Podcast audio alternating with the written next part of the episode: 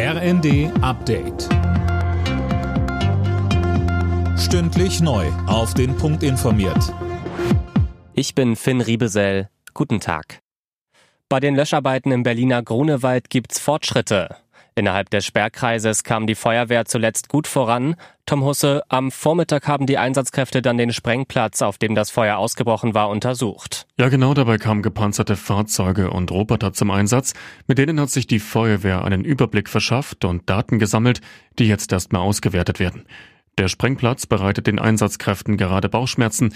Sie müssen dort besonders vorsichtig sein, weil auf dem Gelände immer noch Munition liegt, die jederzeit explodieren könnte. Die Autobahn und die Bahnstrecken am Grunewald sind immer noch gesperrt. Wie Nancy Pelosi will offenbar auch eine Gruppe von deutschen Politikern nach Taiwan reisen. Anne Brauer, nach dem Besuch der US-Spitzenpolitikerin wird der Ton zwischen China und den USA ja immer rauer. Peking sieht ja Taiwan als Teil Chinas und hat Pelosi jetzt wegen ihres Besuchs dort auf die Sanktionsliste gesetzt und hat auch mehrere Gespräche mit den USA zu Klimaschutz und Verteidigungspolitik abgesagt. Außerdem laufen Militärmanöver vor der taiwanesischen Küste. Von diesem Säbelrasseln wollen sich die Bundestagsabgeordneten, die im Menschenrechtsausschuss sitzen, aber nicht beeindrucken lassen.